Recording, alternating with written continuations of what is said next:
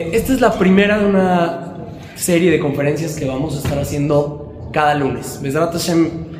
Este lunes nuestro querido Jajami, mi maestro, nos dio, nos hizo el honor de dar la conferencia.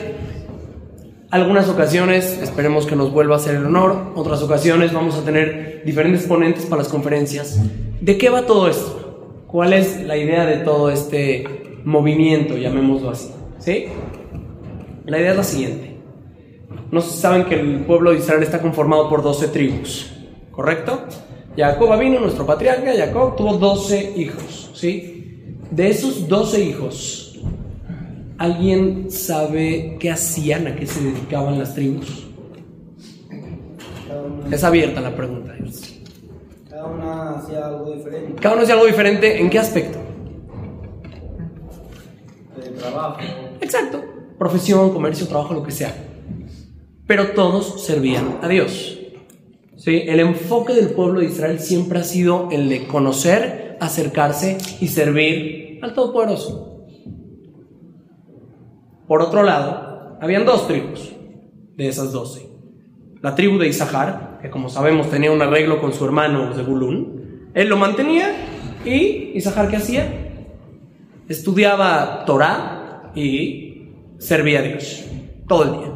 Y la tribu de Leví, la tribu de Leví, la tribu de los Kohanim, los sacerdotes que ellos se encargaban de servir a Dios en el Mishkan primero, en el Bet HaMikdash después.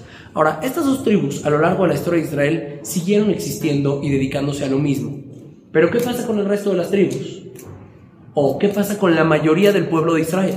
¿Cómo sirven al Todopoderoso? es muy fácil servir al Todopoderoso si te dedicas a estar sentado estudiando Torah todo el día. Es automático, no necesitas hacer nada. Mientras estés estudiando Torah, estás sirviendo al Creador. Mientras estés rezando, estás sirviendo al Creador. Mientras te encargues de todo el, el Mishkan, el Bet HaMikdash, los sacrificios que traía la gente, las ofrendas que traía la gente, atendiendo la casa de Dios, estás sirviendo a Dios. Como yo, un ciudadano del pueblo de Israel, de a pie, normalito, religioso, no religioso, joven, adulto, mayor, sirvo a Dios. Si no estoy todo el tiempo en conexión con Él. Y precisamente de eso se trata todo esto, ¿sí? Para empezar, para estar en conexión con Dios hay que crear una relación con Dios. ¿Cómo creas una relación con Dios? Conociendo a Dios. Pero espérame un minuto. Yo no estoy todo el día estudiando Torah. Yo no estoy todo el día rezando. Yo no estoy todo el día atendiendo todos los asuntos de la comunidad. ¿Cómo conozco a Dios? ¿Cómo creo una relación con Él? Hay una frase que me encanta en la Torah. El Jajam sí me ayuda porque se me fue el, la fuente. Creo que es en Devarim, Bejol de la Jeja Gracias. Shelomo Amelech, el hombre más sabio, dijo, Bejol de la Jeja Daeo. Shelomo Amelech, el rey Shelomo, el rey Shalom, el rey Shelomo, ¿sí? Bejol de la Jeja Daeo. En todos tus caminos, conoce, entiende. No importa lo que hagas, no importa a qué te dediques, no importa por dónde vayas, dónde te muevas, cuál sea tu onda, tienes forma de conocer a tu creador. el primer paso es conocerlo. Una vez que lo conoces, empiezas a crear una relación. ¿Qué significa la palabra relación? ¿Alguien sabe? Ahora sí viene el dato. La palabra relación, la etimología de la palabra relación viene de re, que es re en latín, repetición. Lat, que en latín significa cargar. Y sion, que significa comienzo y conclusión. Todo esto en latín. La palabra relación se forma por estas tres, digamos, expresiones. A ver si le puedes. Re, repítelo. Lat, cárgalo, llévalo contigo. Nadie más lo puede llevar. Ari, ¿tú usas mochila para la universidad? Sí. ¿Por qué no te la carga alguien más? Porque son tus cosas, es lo tuyo. No puedes esperar que alguien lleve tu relación con Dios. ¿Sí? Re, cada vez, cada día, repítelo. Lat, cárgalo contigo, porque es tu relación. Sion. Así vas a poder comenzar y así vas a poder concluir. Para poder crear una relación, y es lo que nos lleva al título de esta conferencia, necesito saber ¿qué quiere de mí? Ese es el título de la conferencia de hoy. ¿Qué quieres de mí? ¿Qué quiere Dios de mí? Por favor, Jajam.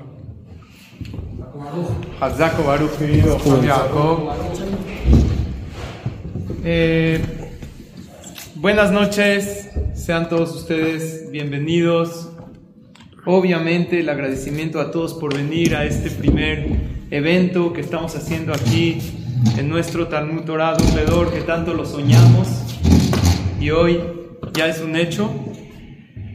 La verdad es de que hubieron muchos que organizaron esto, pero principalmente querido Jajam Jacob Chayo, que estudiamos juntos, que compartimos juntos. Quiero pedir un aplauso para él.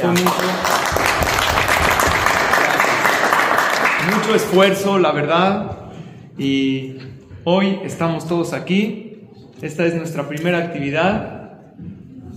Y Bedrat Hashem les vamos a avisar para las próximas. Vamos directamente al tema del día de hoy. Que el día de hoy es un día muy bueno para reunirnos a estudiar Torah. Ya que es un día de mucha verajá. Es el día martes de la Perashá de Beshalach. Es sabido que es un día de abundancia, que es un día de bendición, es un día para pedir Parnasá, para pedir Berajá, que a Kadosh Baruj les dé a todos, a todas ustedes, a todo Am Israel, Berajá, Atzlajá, Parnasá y todo lo bueno. Y sí, Ham y Jacob, cuenten conmigo, Bezrat Hashem, para próximas actividades, ya que es, es un honor poder participar con todos ustedes. Y este es el título, ¿qué quieres de mí? Como que dirigido a Kadosh Baruj Javi Jacob, estabas hablando de lo que es una relación con Hashem. Todo Yehudí durante su vida tiene que forjar una relación cercana con su Creador. Se los he dicho en otras clases, el judaísmo no es una religión, es principalmente una relación. Si no buscas una relación con Dios, no tienes que buscar en clases de Torah, en tefilot, todo es tener una relación cercana con Hashem. Pero hoy vamos a ver cómo lograrlo realmente. Porque vamos a muchas clases y nos dicen qué hacer, no siempre nos dicen cómo. Entonces vamos a analizar juntos, Bezrat Hashem, cómo poder tener esta relación cercana con Hashem. Toda relación que tú forjas con alguien tiene que tener tres cosas. Número uno, no tiene que ser forzada, ¿verdad o no? Una relación forzada. ¿Es una relación real? ¿Es una amistad real? ¿Sabes qué? Si no me quieres, te mato. Le llevo las flores a mi novia. Estoy feliz. Te amo. No, pues yo la verdad no, mucho no. ¿Sabes qué? Si no te mato. ¿Qué opinan? ¿Funciona o no? Es el tóxico. ¿Eh? Exacto, el tóxico. Número dos, la relación. El nivel de la relación, ¿quién la marca? Entre dos personas voy a hablar. ¿El que más la quiere o el que menos la quiere? Siempre la marca el que menos la quiere. Regreso al ejemplo, le llevo las flores, te amo, te odio. ¿Cuál va a ser la relación? Sigo traumado, me pasó eso. No, no, no, se quedó jameado. ¿Cómo sería la relación? No habría amor. Entonces, está claro el segundo principio, el nivel de la relación entre dos personas siempre lo va a marcar el que menos la quiere. ¿Estamos de acuerdo? Porque si uno lo quiere a este nivel y otro así, la relación va a ser así. Y número tres, mientras más cosas en común tenga yo con la otra persona, la relación va a ser mejor. ¿Sí? Eso funciona en Shalom Bay, entre amigos. Mientras más cosas en común tengamos, mejor va a ser la relación. Verá que si le vamos al mismo equipo, tenemos un poquito de plática y ganamos o perdimos, analizamos, ¿verdad o no? Si somos del mismo país y nos encontramos fuera de nuestro país, de repente en el aeropuerto, te encuentras en el de México, que aquí no te llevas tanto, es guau, tienes algo en común con él. ¿Ok? ¿Están claros los tres principios? Copy, paste, Hashem. Número uno, la relación con Dios puede ser forzada, sí o no. No puede ser forzada, si no, no es una relación verdadera. ¿Por qué Dios no hizo que alguien que peque directamente recibe su castigo? La Torah es verdad, las mitzvot son verdad. Hashem dijo, no puedes comer esto. Comió, ya, que Hashem lo castigue. ¿Cómo se atrevió a traspasar la palabra de Hashem. Porque ¿qué pasaría si habría castigo directo por el que hace una avera? ¿O qué pasaría si, si habría pago directo por el que hace una mitzvah? Me pongo tefilín, me empiezan a caer billetes del shamay. ¿Qué pasaría? ¿Habría libre albedrío? No habría. Entonces Hashem quiere que la relación no sea forzada. Número dos, el nivel de la relación con Dios la marca el que menos la quiere. El que más quiere la relación contigo es tú o eres Dios. ¿Quién quiere más la relación contigo? Hashem. Ya lo puso en la Torah. Banimatem Hashem, me puse son mis hijos. Dios hay veces compara a tu padre, hay veces compara a tu amigo, Zedo Rey, hay veces a la mamá, hay veces a la pareja. Hashem puso un nivel de relación enorme. Yo para ti estoy 24-7. Tú quieres hablar conmigo y relacionarte conmigo nada más tres veces al día. Ok. En tu trabajo no cuentas conmigo, ok, me hago a un lado. ¿Quieres hablar conmigo nada más en Shabbat? Shabbat. ¿Quieres hablar conmigo nada más en Kippur? Cuando tú quieras pero quieres tener una relación tan cercana conmigo 24/7, sentirme, aconsejarte conmigo, pedirme que te ayude, ahí voy a estar para ti. El nivel de la relación con Hashem no la marca Hashem, la marcas tú.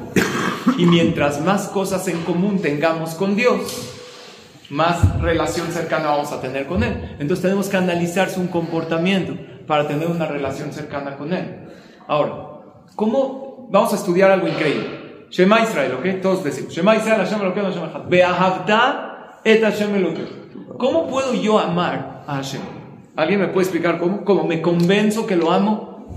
¿Cómo se ama a Hashem? No lo veo. ¿Cómo se ama a Kadosh Baruchu? Ahora, todo el amor viene de la fe. La fe del pueblo de Israel es lo máximo que hay. Es el nivel, el que tiene una, tiene bendiciones está protegido. El Jobota Levavot dice, no hay algo que más te da paz y tranquilidad en la vida que confiar en Dios. Es lo que más te da paz. Si Dios te diría, oye, pídeme un regalo, uno, ¿qué elegirías? A lo mejor tú vas a pedir fama o millones, pero no sabes si eso te va a hacer feliz. pero si tienes una confianza plena en Akadosh Baruj realmente vas a ser feliz. La pregunta es ¿cómo?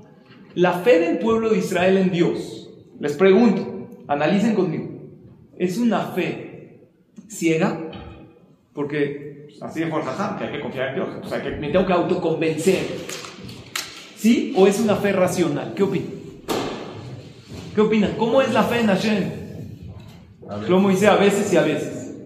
Ok, hay veces no entiendo lo que Hashem hace, entonces tengo que tener fe ciega. Pero, ¿cómo empieza la fe en el Creador? La Torah no nos pide, escuchen esto, que confiemos en Dios sin entender nada. Así, porque el jaján dijo, eso no es fe. Imagínate si alguien dice, hay un chino ahí, en China tienes que confiar en él. Si confías en él, te deposita tu cuenta de banco 20 mil dólares. ¿Confías? Pues confías, porque si esa es la fórmula para que me los deposite y me urgen ahorita, pues confío. Pero ¿cómo vas a confiar en el chinito? ¿Cómo? Confía en el chinito. ¿Cómo? Te tienes que hacer un coco wash a ti mismo. Que voy a confiar, voy a confiar. ¿Pero tienes pruebas? No. ¿Sabes que existe? No. ¿Cuándo se pierde la confianza en el chinito? Cuando llega fin de mes y no están los 20, no hay ni, una, ni un dólar en la cuenta. Dices, ya, no sirvió de nada. La Torah no nos pide que confiemos en Dios haciendo un autoconvencimiento coco wash. No. Otro ejemplo, y voy al, fundamento de la clase de hoy. Un niño está jugando en el parque. Él está en los juegos feliz. De repente le empieza a entrar miedo, ve a otros niños, voltea, gracias, Raham, voltea a ver a su papá y ve que su papá está ahí, en la banca sentado. ¿Qué siente el niño en ese momento? Ya, se calma. En, en el momento que el niño,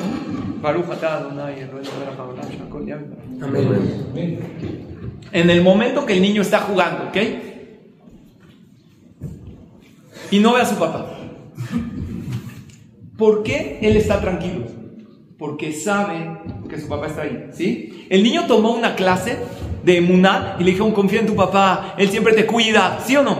No, es natural. Cuando él lo ve, ¿qué pasa en su mente? Mi papá siempre ha estado conmigo siempre me ha cuidado, siempre me ha protegido. Entonces, aunque no lo veo, confío en Él. ¿Está bien lo que pasa con el niño? Ahora vamos, pueblo de Israel. El pueblo de Israel no somos tontos, ¿eh? Nos han tachado de todo en la historia. Nos han dicho que robamos, nos han dicho que nos metimos al gobierno, que hay que sacarlos. Jamás nos han tachado. Somos el pueblo del libro. El mundo sabe que somos sabios.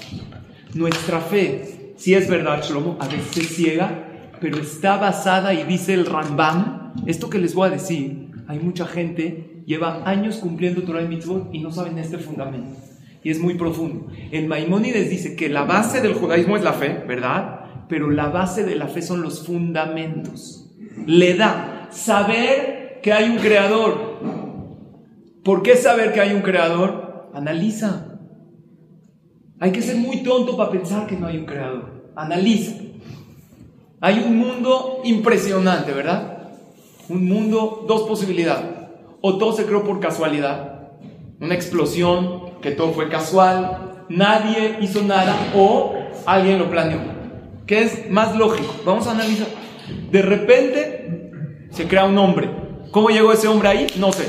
Porque también los, eh, los que dicen Big Bang o cosas que no hay creador no tienen respuesta cómo empezó todo. Pero vamos a decir, esa pregunta la vamos a dejar de lado, ¿ok?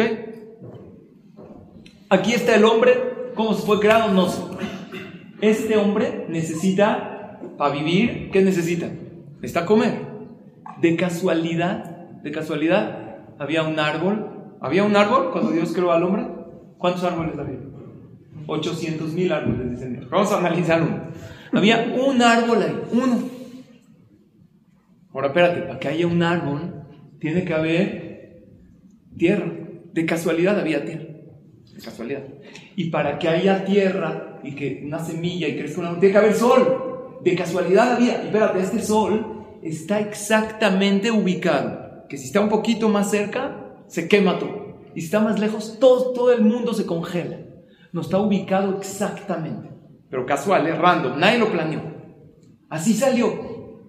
Y este árbol tiene, el sol hace que haya un ciclo del agua y que el agua se evapore y, y- luego llueve. No, y arriba cerca del cielo, ahí es más frío, más cerca del sol todavía es más frío para que haya la evaporación y el agua se convierta en un estado eh, eh, gaseoso para que esto suceda. Y todo eso pasó de casualidad. Y de repente hay un árbol con qué? Con una fruta, con una mandarina. ¿Cómo es una mandarina? En gajos, todo. No, pero espérate, así no es. Al principio es verde. ¿Para qué? Para que no te la vayas a comer cuando todavía no está lista. Pero eso es casualidad. Y cuando ya está lista, es un color atractivo para la persona. Eso es casualidad. Y después está en gajitos así partido. Y aparte, aparte, está todo exacto que el hombre tiene ojos, porque si no vería cómo come. No, pero de casualidad tiene ojos. Y de casualidad, ¿qué creen? De casualidad, el hombre tiene manos para agarrar, pero los pies para caminar. Imagínate si estaría al revés. ¿Qué pasaría? ¿Cómo? Si fue casualidad, ¿por qué las manos no son los pies? ¿Podrías caminar así de manos o no? Había uno entró al casino de parado de manos. Lo ve el de la entrada, le dice, ¿por qué está caminando así?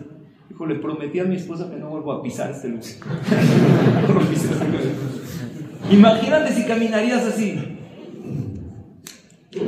De casualidad, hay dientes y estos acá y estos atrás y hay eh, para hacer digestión, todo de casualidad. Y el árbol está también al, nivel, porque imagínate si sería un pino de 25 metros y está hasta arriba, ¿cómo agarra el fruto ese hombre que tiene que vivir? Y todo está hecho exacto. Aquí, ¿qué ves? Desde el mundo que tú ves, dice el Pele Yoetz. No hay que ser muy, muy filósofo para entender que hay un creador. Alguien dice, compruébame que hay un creador. Dos posibilidades. O todo salió exacto, exactito.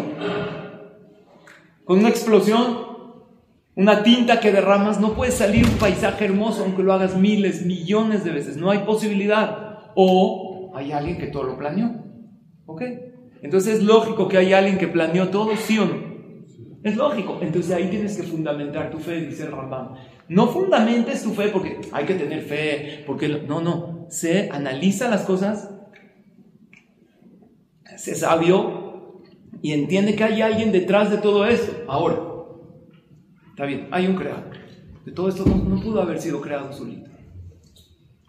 ¿Están todos de acuerdo en, este argumento? Estoy argumentando lógicamente, ¿verdad? Hay un creador todopoderoso que no es un ser humano. A mí me ha pasado con mis hijos, cuando vamos de vacaciones, vemos un bonito paisaje. Marrabuma hace y les digo, miren Dios, qué bonito. Me han preguntado, sé, hace unos años, tengo un hijo que analiza mucho las cosas. Me dijo, ¿hay pruebas que hay Dios? ¿O es nada más una fe que nosotros tenemos? Yo le dije, sí hay pruebas. Me dijo, compruébame que Dios creó el mundo. Yo le dije, no te puedo comprobar que Dios creó el mundo, pero te puedo comprobar que alguien lo creó, ¿verdad? Alguien lo creó, solo no se hizo, porque según una planeación, ese alguien de aquí en adelante le vamos a llamar Hashem. Él es el creador. Y a Él nos dirigimos. Ahora, la pregunta es, ¿quién dijo que está al pendiente de mí? ¿Quién dijo que ese creador supervisa cada cosa? Entonces, ¿ves? La salida de Egipto. Yetziat Mitzrayim, a cada rato nosotros recordamos la salida de Egipto. Nosotros salimos de Mitzrayim. ¿Por qué recordamos todo el tiempo? En la mezuzá que protege, cuida tu casa, ¿qué dice? El Shema que dice la salida de Egipto. ¿Cuántas veces al día dices el Shema? ¿Cuántas veces? Dos, en la noche dices otra, tres veces al día. El tefilín, la salida de Egipto. El kiddush, la salida. ¿Por qué nos obsesionamos tanto? Tienes una fiesta entera que no puedes comer pan ocho días y te sientas a, a, a recordar que Hashem nos sacó de Egipto. ¿Por qué tanto nos sacó de Egipto? En los diez mandamientos, ¿cómo, cómo comienza? Anoji Hashem me lo queja, yo soy Dios, ¿que qué? Asher Meretz Mitzrayim. Que te saqué, ¿por qué que te saqué de Egipto? Que cree el mundo. Yo soy Dios que cree el mundo. Porque crear el mundo es una cosa, pero que Dios supervisa individualmente, eso se llama Ashgaha Peratit, supervisión individual. Y ahí llegas realmente a la fe, que todo viene de Él, y esa fe te da paz, te da tranquilidad, te quita los miedos, te quita la tensión. Así es, es la verdad. Si la persona viviría con fe, aún en los problemas difíciles se sentiría en paz, con tranquilidad, pero nuestra fe no es tan completa. Y eso es lo que quiere el título de hoy. Hashem, ¿qué quieres de mí? Quiero que formes una relación conmigo basada primero en fundamentos. Analiza las plagas, sangre, todo el río, ¿cómo se llama? El río Nilo. ¿Conocen el río Nilo? ¿Eh? ¿No conoces? ¿Sí? ¿Tú fuiste? Ah, ya somos dos, yo tampoco. Hay que ir. Uno dijo, sí, hay que ir. Uno dijo, mis vacaciones este año son al río Nilo. Ni lo puedo pagar ahora, ni lo puedo pagar después, ni lo puedo pagar a plazo, así que ni lo pienso. ¿ya? Dijo uno a su amigo, yo creo que este año pienso irme a Europa de vacaciones, como el año pasado. Dijo, ¿el año pasado te fuiste a Europa? Dijo, no, el año pasado también pensé. Puede tener uno pensamientos. Analicen esto. Las plagas. Hashem convirtió la, todo en sangre. El Yehudí no tenía sangre, el egipcio sí. Se ve supervisión individual. Si todo fue random y no hay creador, explíquenme cómo se convirtió en sangre. ¿Qué más decir? No es cierto, no se convirtió. Hay pruebas que las plagas sucedieron. Saben que se encontraron en historias, en jeroglíficos. No son cuentitos. Las ranas, los piojos, los animales, animales salvajes. Después en Deber, el animal del egipcio moría. No puede ser una casualidad. El que es del Yehudí no moría. Y después, lo, Macat Bejorot. Tú agarras un estadio entero de miles de personas. Haces estudios de ADN, se puede ver quién es primogénito y quién no. No, pues nada más los primogénitos morían. ¿Cómo puede ser? Ahora, el pueblo de Israel en Egipto, ¿eran odiados o eran admirados? ¿Qué eran? ¿Qué eran? Era el peor antisemitismo de la historia. La Torah dice varios lenguajes, los odiaban, los repudiaban, así dice la Torah. antes de salir de Egipto, Dios les cambió el switch a los egipcios. Se, los cambió y los empezaron a admirar. Así dice la Torah. Tanto los admiraron que los empezaron a llenar de oro. ¿Eso pasó no pasó? Pasó. Está documentado. ¿Por qué haces el ceder de pesa? Yo le pregunté, alguien me dijo, oye, ¿quién dijo que la Torah es verdad? Yo le dije, ¿tú haces el ceder de pesa? Sí. ¿Por qué haces el ceder de pesa? Recordando que salimos de Egipto y que hubieron plagas y que Dios partió el mar. Lo partió. Obvio que hoy en día hay pruebas. Arqueológicas, hay rollos, han ido al Museo de Israel. Todo esto son pruebas que sucedió. Entonces, número uno, hay pruebas. Número dos, al recordar un día, eso quiere decir que pasó. ¿Por qué? ¿Por qué tú haces el CD? No, porque mi, mi papá lo hacía, y mi papá por mi abuelito. ¿Quién fue el primero que se sentó con sus hijos a transmitirles la esto, salimos de Egipto y somos un pueblo que éramos esclavos, salimos libres, Dios nos escogió con el pueblo y nos dio la Torah. ¿Quién? Los primeros que salieron. No puede ser que miles de años todos transmitimos una mentira. ¿Verdad que es ilógico? Alguien inventó una... No salimos de Egipto, no pasó nada. Saben que vamos a inventar un cuento. Es ilógico, ¿no? ¿Por qué lo harían? Entonces, ¿pasó o no pasó? Pasó. Si pasó, ¿qué demuestra? Que Dios no nada más creó el mundo, sino que maneja el mundo. ¿Verdad? Rompe las leyes de la naturaleza. No hay otra explicación. Porque si hubieron plagas, y imagínense que el mundo no fue creado por un creador. Ya, se creó de, la nada. ¿Cómo pasó las plagas? No es que algo, algún fenómeno natural que pasa cada 2448 años, todos juntos. ¿Qué lógica tiene? Y, y si pasa cada 2448 años ese fenómeno natural, ¿por qué a unos sí, a otros no? A los esclavos que eran los judíos, a ellos no. Entonces eso demuestra que Hashem maneja. Uno me dijo, James, que Dios no está al pendiente de mí. ¿Estás respirando? ¿Está latiendo tu corazón? Entonces Dios está al pendiente de ti o no. Claro. ¿Te ama o no te ama? ¿Cómo sabes? Todo lo que tienes, ¿eres el más sadic del universo? No, y lo tienes. Eso no es una muestra de cariño de Hashem. Entonces, hasta ahorita estamos todos de acuerdo que nuestra fe la tenemos que basar en lógica Sí. ¿Cuándo es fe? Si no, digan, estoy diciendo argumentos lógicos total. ¿Cuándo es fe ciega? Cuando ya no entiendo por qué lo hace. Cuando ya no entiendo algo. Que ya entendí que hay un creador. Entendí que está al pendiente de mí. Entendí que me ama, por eso me creo. Te creo de la nada. No existías y existes. Y te creó y te eligió como pueblo. Y todo eso es verdad. Pruebas que la Torah es verdad. No es clase de fundamentos. Pero hay en el Zohar Kadosh, escrito hace dos mil años, dice que el mundo es redondo y que hay gente parada así y hay otros parados de cabeza y que en un lugar es día y que otro lugar es noche. Hace dos mil años no se sabía todo eso.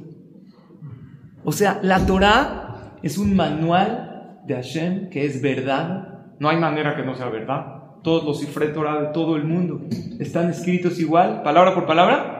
No, letra por letra igual, aunque los Yehudim no nos vimos, venimos de diferentes exilios, tenemos la misma Torah. Eso prueba que es verdad. ¿Cómo se, cómo se conservó una sola versión? No existe en ninguna otra religión. Una sola versión de un pacto que tenemos con el Creador, sin haberlo impreso, copiado a mano. Hay un margen de error, ¿verdad? No lo hay. ¿Cómo puede ser? Entonces ya entendemos que hay un creador. Por lógica, somos un pueblo sabio. Entendemos que nos maneja. Ahora sí, cuando no entiendo por qué lo hace, ahí voy a usar mi pasado. Todas las veces que Hashem me ayudó en la vida, de todos los problemas que me sacó, no entiendo por qué está sucediendo esto en mi vida. No entiendo por qué está sucediendo esto en Israel. No entiendo por qué esa persona está sufriendo. Pero sé que el Creador es bondadoso sé que todo lo hace para bien, y en la Torah te puso, Toba Donai la cólera jamaba al y Dios es bueno, y la Torah es verdad. Había en una ocasión uno de los hajamim que fueron a, lo deportaron a Siberia, y en Siberia habían fríos, temperaturas bajo cero, o sea, tú ahorita te estás quejando, oh, helando, bro, pásate la, pasa 16 grados. 40 bajo cero en Siberia. Muchos morían, los deportaban. Uno de los que estuvo ahí fue Rabshah, un gran, gran jajam. Se salvó de milagro. Uno de los jajamí que salió de ahí, de Siberia, sano y sano. Le preguntaron cómo salió sano. Sano emocionalmente. Dijo, todo por el dejud de la fe en Dios. Dijo, ¿cómo se puede tener fe en Dios? Estando en prisión, en un calabozo, temperaturas bajo cero, casi sin comida, en condiciones muy precarias. Entonces él contó que en el lugar en donde él vivía, así contó el jajam, él vivía en, una, en un lugar de campos abiertos, Y había un hombre que en una ocasión agarró, puso un hilo, una cuerda, entre dos montañas muy altas. Amarró una de aquí y otra de este lado. Y reunió a la gente y les dijo, ¿ustedes creen que yo puedo atravesar esta cuerda entre una montaña y otra sin caerme? Todo el mundo que le dijo, la verdad no creemos, no creemos que lo logres. Dijo, pues hasta no ver, no creen, vean cómo lo hago. Paso a paso lo hizo perfecto. Cuando llegó al otro lado todo el mundo quedó impactado. No sabían que era un equilibrista de esta tan profesional. Cuando ya estaba ahí, les dijo desde arriba, ¿ustedes creen que puedo regresar? ¿Qué dijeron todos? Si puedes ir, también puedes regresar. Dijo, véanlo cómo lo hace. Lo hace perfectamente. Dos montañas altísimas, una cuerda. Él está perfectamente equilibrado. Tercera pregunta. ¿Ustedes creen que yo soy capaz de pasar de una montaña a otra por la cuerda, pero con una carre jalando una carretilla? Dijeron, mira, si ya fuiste ida y vuelta, seguramente jalando una carretilla también. Y otro hasta gritó desde abajo, no, pues ahí hasta agarra más equilibrio, está más fácil. Entonces dijo, ¿todos están de acuerdo que yo puedo hacerlo? Sí. ¿Alguien de ustedes se quiere subir a la carretilla? ¿Qué dijeron todos los presentes? ¿Alguien, algún voluntario? ¿Ya, ¿Ya vieron que yo paso la cuerda perfecto? Nadie quería. ¿Por qué nadie quería? Porque ya estoy yo adentro. Oye, pero tú crees que soy capaz de hacerlo. Sí, pero yo no me aviento. Ya viste que puedo ir y venir. ¿No que era más fácil? Súbete. Nadie se quiso subir. Una niña dijo, yo me subo. Se sube el hombre sube a la niña, empieza a llevarla y la niña no estaba apanicada, estaba cantando adentro de la carretilla, feliz, en lo que el hombre la llevaba de una montaña a la otra por la cuerda. Era impresionante, era una carretilla de una sola llanta. Y ahí la llevaba. Cuando acabó, le preguntaron a la niña, ¿por qué no tenías miedo? Está bien, él es un equilibrista. ¿Por qué no tuviste miedo? ¿Cómo te aventaste a hacerlo? La niña dijo, este hombre es mi papá. Él lleva haciendo equilibrio desde que yo soy chiquita. Hacía este tipo de números. Nos cargaba a mí, a mi hermano. Ya me acostumbré. Cuando estoy con él, ¿cómo me siento? Me siento segura. Regreso al ejemplo del niño. El niño está jugando en el parque. Aunque no vea a su papá, él que sabe que su papá está ahí. ¿Y en qué momento él se siente más seguro todavía? Cuando empieza a sentir inseguridad, voltea, ve a su papá, hace contacto visual con él, el papá le hace así, tranquilo. ¿Qué le da tranquilidad a la persona en momentos de incertidumbre? Cuando las cosas... Hashem, volteas a Hashem. Oye, voltea al cielo, no lo veo. Solo no se hizo. Voltea a verte a ti. Tu cuerpo de la nada. No existías. De repente tienes un cuerpo que puede ver, que puede caminar, que puedes oler, que puedes identificar sabores de alimentos. Se ve que hay supervisión individual. Ahora quiero dar un paso más. Creo que a todos en la vida nos han pasado cosas que dices, se ve la mano de Hashem. Hay mucha gente que, jaja, no sabe lo que me pasó. Por favor, de verdad, le quiero contar. Yo sé es que le digo, apúntalo, apúntalo. Para que te acuerdes en momentos de dificultad, que Hashem está ahí contigo. Porque eso que exactamente lograste llegar a ese vuelo, que ya se te iba a ir. A mí me pasó en las vacaciones, nos cancelaron un vuelo en contra de to- todos los agentes. No hay vuelos, no hay manera de regresar a México. A mí me urgía regresar y no podía pagar mucho. Hicimos una segula. Mi esposa, mis hijos, un teilim que dice. Todos me dijeron, ¿cómo regresaste? No me costó tan caro. Regresamos ese mismo día. Increíble. Hay veces te ha pasado, te ha pasado algo. A todos en la vida nos pasan cosas inexplicables. O puedes decir casualidad. Si eres inteligente, sabes que Hashem está ahí. Ahora, hoy en día Dios rompe las reglas de la naturaleza, ¿sí o no? ¿Qué opinas? ¿Así milagros tipo Egipto? ¿Ni uno? El Bet HaMikdash también está registrado. Registrado en libros de historia. ¿Por qué tantos reyes iban, atacaban el Bet HaMikdash? Decían, no puede ser un pueblo que tienen un templo donde hay milagros abiertos, abiertos. Llovía encima del Mizbeach, el altar que estaba al aire libre y no se apagaba el fuego. ¿Cómo puede ser? Es milagro abierto. No había una mosca en el Betamidash. Ahí el Pirkei Avot dice que habían 10 milagros. Hacían eh, mucha carne, que tampoco se echaba a perder y no habían refrigeradores. ¿Son milagros abiertos o no? Entonces, hoy en día yo les pregunto, ¿Hashem hace milagros abiertos en contra de la naturaleza? ¿Sí o no? ¿Qué opinan? ¿Ni uno? Sí, pero es más difícil verlos. Ok, masivamente no. No. Desde que salimos al exilio, no. El próximo va a ser cuando venga el Mashiach. Ese sí. Pero sí hace milagros al pueblo de Israel que no hubiera pasado. El, el Estado de Israel hace 70 años no había frutas, no crecía nada. Y la Torah dice, esta tierra nada más da frutos para sus hijos. Entonces ellos dicen que no, a lo mejor tenían una técnica especial de riego. Sí, Israel inventó el riego por goteo y cosas que puedan en el desierto salir vegetación. Siempre hay explicación. El que, ¿vieron el hayal de, la bala? El que vino al evento, el que le entró por un lado y salió por otro. Le entró una bala por un lado en esta guerra y salió por el otro lado, pero no le pasó nada. Una curita acá, Tuvo que hacer la bala toda una travesía adentro para que no toque ni una arteria, ni una vena, ni nada. A los doctores no se explican. Nosotros sabemos que todo viene de Hashem. Y esas cosas pequeñas que te pasan, la existencia del pueblo de Israel es inexplicable. Los historiadores no explican. Cuando han querido, estamos rodeados de enemigos, han querido aniquilarnos, no hay manera de. O puedes decir, mira, tienen un ejército fuerte, o saber que Hashem está con nosotros. Y el regalo más grande, dice el Jobot Alevabo, mientras más confías en Dios, más Dios se encarga de tus asuntos. Mientras más confías en ti, entonces Dios te dice, tú encárgate.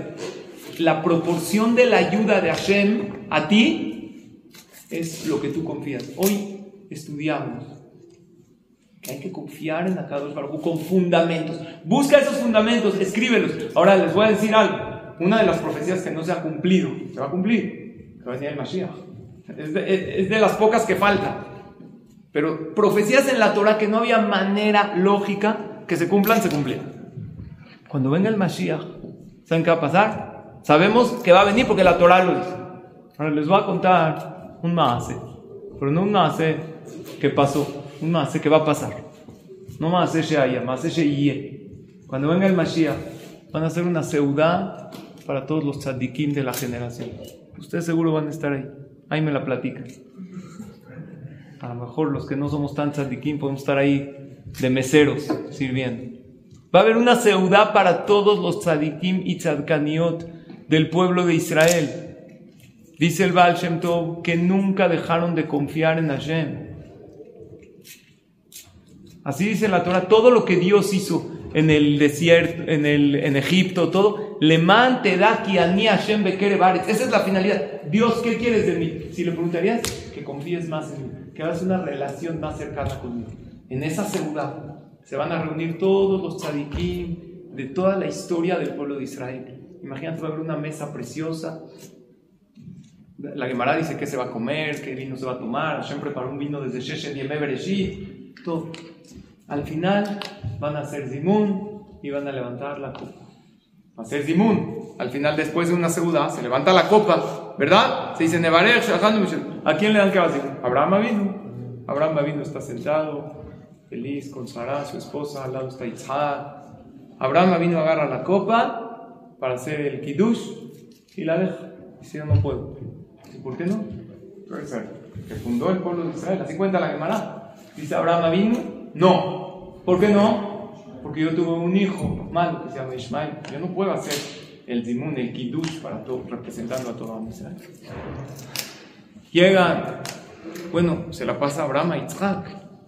Vino, que fue, puso su cuello para Hashem. Jabotu Yitzhak. Levanta la copa. Perdón, no puedo. ¿Por qué? Si, mi papá no quiere porque tuvo un hijo, yo también tuve un hijo Rasha. Tuve a Bueno, Jacob seguro va a querer. Porque Jacob vino, tuvo 12 hijos, todos tzadikim. Le dan la copa, ¿qué dice Jacob? ¿Qué dice? ¿Sí o no? Nelson Bart. Bueno, no dice Pero dice no. ¿Por? Todos tus hijos son tzadikim. Es que yo me casé con dos hermanas. y la Torah. Cuando yo me casé con dos hermanas, la Torah no las prohibía. ¿Te puedes casar con dos hermanas o no? ¿Te puedes casar con dos mujeres? No se emocionen. Pero antes, hoy en día ya no se puede. Pero la Torah lo permite. Los ajamín prohibieron. Pero con dos hermanas seguro no te puedes casar. Jacob vino se casó con dos hermanas. En ese momento se permitía, pero como después la Torah lo iba a prohibir, ¿qué dijo Jacob No, no puedo yo hacer zimun. Cuando yo hice una prohibición de la Torah, que todavía no era prohibida, no queda. Y se la van pasando. Moshe Rabben dice, no, yo, yo no entré a Israel. Esa es mi primera vez en Israel. Yo no entré, yo pequé. Ahorita estoy en Israel, pero en su momento no. Y así se la van pasando. Cada quien, a Yosef, Yosef Atzadik, en su momento él habló mal de sus hermanos. Y así cada uno va diciendo, yo no quiero. Cuando llega la copa junto a David Amelech, ¿qué dice David Amelech? ¿Qué dice David Amelech? Traifa. ¿Eh? Kos Yeshuot Kos Yeshuot ¿La conocen o no? A. De ahí, ese es el pasuk. Kos Yeshuot Voy a levantar la copa y voy a lavar el nombre de Hashem para todo Am. Y David Amelech va a ser Zimun. Y la pregunta es, ¿David Amelech no pecó? ¿No tuvo errores David Amelech? ¿Hay alguien que no tiene errores en esta vida? También tuvo errores. Entonces, ¿por qué David Amelech, él sí hace, no nada más hace Zimun? Él dice, a mí Belina A mí me corresponde, a mí me corresponde hacer el Kiddush. Dice, ¿por qué? Es verdad que yo me equivoqué. Pero jamás en mi vida perdí la fe. Pasé por momentos difíciles, nunca dejé de agradecerle a Shem. Estaba en situaciones muy difíciles, la gente me odiaba, tenía enemigos, lo querían matar, pensaron que era mamzer, antes de que era rey, pensaron que era un bastardo, que nació de una relación prohibida. Sus hermanos lo sacaron afuera de su casa, su hijo lo quería matar, su suegro lo quería matar. Cuando ganó la guerra tenía enemigos, que era un asesino. Él nunca perdió la fe en Hashem. Siempre alzó los ojos a Hashem y dice, yo sé que todo viene de ti. No es él, no es ella, él no me hizo, él no me afectó. Y ese es el Yetzer que cuando te pasa algo malo, el Yetzer que te dice, busca culpables. El Yetzer tu fe que te dice, no hay culpables. Todo viene de Hashem y viene para bien y acepto todo lo que me sucede. Acepto. Porque viene, les dije la otra vez, estás enojado, estás enfadado con alguien. Primero que todo, no fue él, fue él. Dios te lo mandó. Entiende y no preguntes por qué Dios me mandó esto. ¿Qué puedo aprender de esto que Hashem me mandó? Y así vivir con fe, una persona vive con más paz, con tranquilidad. Y ahí es cuando uno llega a ver, Hashem me lo queja. Hoy estudiamos qué quiere Hashem de mí. Dios quiere una relación cercana contigo. Y esa relación se forja mientras más similar a Él eres, más relación tienes con Él. ¿Cómo te asemejas a Hashem? Te comportas como Él se comporta, con misericordia. Das a los demás de lo que tú tienes. Sabes que esa relación no es a fuerza. Hashem te dio libre albedrío. Puedes cumplir como puedes no. Y también tienes que saber que el nivel de la relación no lo marca Dios, lo marcas tú. Si tú quieres acercarte a la Torah, Hashem está siempre con los brazos abiertos para recibirte y Él quiere tener una relación contigo del 1 al 10, 100. Tú decides qué nivel quieres. Es difícil, a veces no es fácil. ¿Por qué a veces no es fácil? Porque la fe también compromete a hacer ciertas cosas. Oye, si tengo fe en Dios y la Torah es verdad, entonces también tengo, oye, quiero hacer, la Torah me lo prohíbe. Dios pide o no pide, exige o no exige, claro, pero siempre te da más de lo que pide. Termino con esto. En una ocasión había en Israel, en una institución, parece que habían hecho una rifa para juntar dinero. Tenías que poner 500 shekels para el boleto de la rifa, que es una cantidad de dinero. Pero te ganabas, te ganabas 200 mil shekels si ganabas la rifa. No sé cuánto es, a lo mejor como 50 mil dólares por ahí, creo, un poco más. Entonces vendieron varios boletos, llegó la noche de la cena, vamos a hacer la rifa, sacan un boleto y los boletos tenían nombre. Entonces sacan un boleto, el ganador de la rifa es fulano de tal. El problema es que esa persona Ellos dijeron una, el que no paga el boleto no entra a la rifa. ¿Está correcto? Si se lo ganó alguien que no pagó y lo pusieron. Boleto no pagado, no entra, aunque gane. Él sí pagó, pero pagó con tarjeta de crédito. Y su tarjeta no pasó. Pero sí pagó. Entonces, checaron en la lista si está pagado. Pago pendiente. ¿Qué opinan? ¿Ganó o no ganó? Ganó.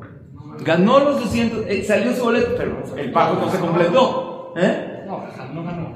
Ganó, no, no sabían qué hacer. Por la gana. ¿Eh? La ganó porque no. Pero él dio su número de tarjeta, no pasó. No es su problema. No sabían si ganó, si no ganó. Estaban ahí los Gabaim. ¿Qué hicieron los Gabaim? Por fortuna hay un jajam.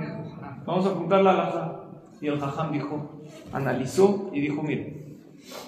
Él le preguntó cómo fue, le dijo, la verdad le hablamos, ¿quieres comprar un boleto? No, que sí, que no, pasa a mi oficina, vente mañana, ¿eh? Al final, órale, ¿aceptas tarjeta? Sí. Se la dio, no pasó.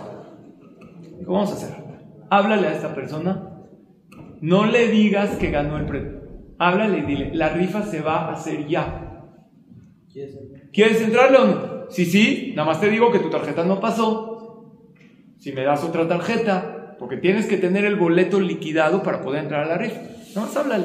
Dile, está- no le digas que ganó. Entonces le habla, ya era tarde. Le dice, perdón, ¿te acuerdas que hace unas dos, tres semanas hablamos de tal institución? Te vendimos este boleto de la rifa. 500 shekel, una gran cantidad. Sí, sí, me acuerdo. Sí, ya se los les di mi tarjeta. Sí, ¿por qué crees? Tu tarjeta no pasó. Nada más queríamos ver si sí quieres, porque íbamos a hacer la rifa. ¿Qué dijo esta persona? Si decía que sí, ¿qué ganaba? Ganaba 200 mil, 50 mil. En, en el momento de la llamada, ¿él qué piensa? ¿Que le están dando o que le están pidiendo? Él piensa que le están pidiendo. La realidad es que le están dando muchísimo. ¿Qué creen que dijo? ¿Qué dijo? Ya no quiere. ¿Sabes qué? Ya, este no pasó, es mi Nashamay. No, Dios no quiso. Gracias por participar. Yo doy muchas tedacot a muchos lugares. ¿Está usted seguro? Sí. Bye. Sacaron otro boleto. Ganó otro precio. Él que pensó que le estaban pidiendo, cuando en realidad era con mucho gusto. Claro que si la tarjeta pasaba otra vez y tenía que pagar esos 500 shekels, le iba a costar, pero iba a ganar muchísimo más. Exactamente así es Hashem. Claro que Dios te pide, confía en mí. Confiar no es fácil. Tienes que analizar que Dios ha estado contigo, que Hashem, porque el Yetzer hará, te dice, no, no confíes, fue Él, esto, Dios te abandonó, Dios no escucha tus rezos. Es difícil pararse temprano, ponerse tefilín, comer kosher, Shabbat, etc. Claro, pero apréndete una regla de vida. Confía en Dios, no nada más que todo es para bien. Lo que te pasa que las mitzvot solamente ganas. Si es verdad, estás invirtiendo, esto no vas a comer, esto no vas a hablar, pero el pago de Hashem en este mundo y en el mundo venidero es inmensamente grande, es totalmente desproporcional a lo que Akadosh Baruj te está pidiendo. Y en general, ¿eh? perdiste algo, perdiste algo de dinero, perdiste... Siempre Hashem te da mucho más de aquello que perdiste. Tienes que abrir los ojos. Te puedes quedar en esto no lo hago. Y es válido, es válido ir de a poco. Esta mitzvah no estoy listo. Pero tienes que saber que la Torah es guía de vida, que la Torah es 100% emet y que lo más grande en tu vida y es tu finalidad de vida es forjar una relación cercana con tu Creador. ¿Y qué crees? Él quiere más que tú. Él te espera con los brazos abiertos. Hoy estamos aquí y si esta clase nos pone a analizar para realmente tener una relación más cercana con Akadosh Barujú, pues ya la hicimos. Que todos ustedes tengan verajá, atzlajá, salud, alegría, shidujim, refuá, todo lo mejor para todos ustedes, para todo Am Israel, que haya shalom en Eretz Israel y en Am Israel. Con acabó todos los que vinieron, todos los que organizaron, que Hashem los bendiga con todas las verajos de la Torah. Gracias. Muchas gracias. Eh, Moy, Jack, Alan, tienen un QR. Pásenlo por favor, porque vamos a abrir el grupo para ir anunciando las siguientes. Eh, el invitado y el tema de la siguiente conferencia, igual, lunes aquí, misma hora, mismo lugar, está por confirmarse. Pero si sí se confirma, está buenísimo. ¿Me puede pasar a mí, por favor? Gracias por. no sé, es que no puede luz. Nada.